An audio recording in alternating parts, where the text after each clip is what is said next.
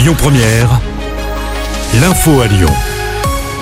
Bonjour Christophe, bonjour à tous. À la une de l'actualité lyonnaise, le match sous tension ce soir entre l'OL et l'OM. Les Gones se déplacent dans la cité phocéenne pour le match en retard de la dixième journée de Ligue 1.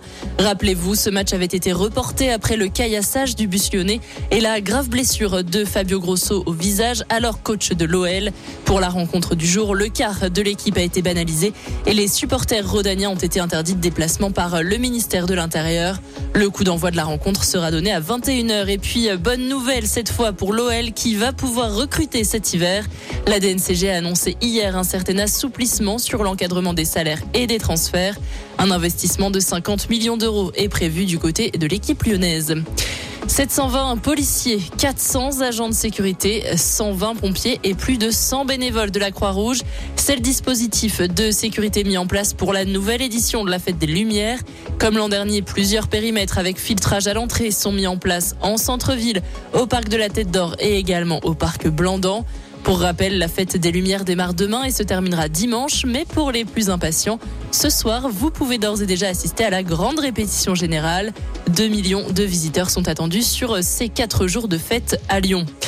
Élever le niveau de l'école, c'est l'objectif de Gabriel Attal, ministre de l'Éducation nationale. Les élèves lyonnais, tout comme les écoliers partout en France, subissent une baisse de niveau. Alors pour faire face, plusieurs mesures ont été annoncées hier par le ministre. Un nouveau programme pour les élèves de primaire, l'obtention du brevet sera désormais obligatoire pour passer au lycée et une nouvelle épreuve de bac sera proposée à la fin de la première, une épreuve anticipée de mathématiques. Des mesures qui touchent tous les enseignements primaires comme secondaires. L'année 2023 est l'année la plus chaude jamais enregistrée, c'est ce que démontre le programme européen Copernicus.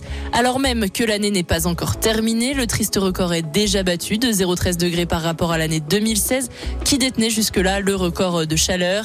Des températures qui accélèrent les phénomènes climatiques dangereux avec la fonte des glaces, des épisodes de sécheresse de grande ampleur et également de fortes tempêtes. Le programme Copernicus affirme qu'aucune région du monde n'est épargnée. Sport et rugby, le loup privé de Liam Allen pour les prochaines semaines. Le joueur néo-zélandais s'est blessé face à Castres samedi. Touché au genou, il est mis au repos pour 6 à 8 semaines. Et puis en football, l'équipe de France féminine affrontait hier soir le Portugal en clôture de la phase de groupe de Ligue des Nations. Victoire des Bleus, un but à zéro.